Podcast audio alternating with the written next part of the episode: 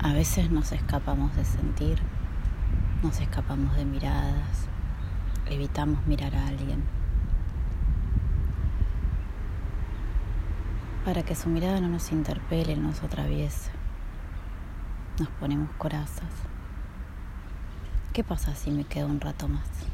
¿Qué pasa si vos te quedas un ratito más? ¿Qué pasa si miras el cielo?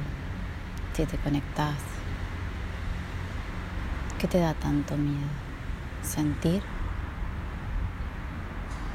Si es a lo único que venimos. Pero bueno, a veces nos engañamos con bobadas, con relojes, con tiempos, con esperas innecesarias, cuando todo está ahí, disponible para vos, en este preciso instante, en este preciso tiempo cuando tu mirada y la mía se cruzan. Todo está ahí.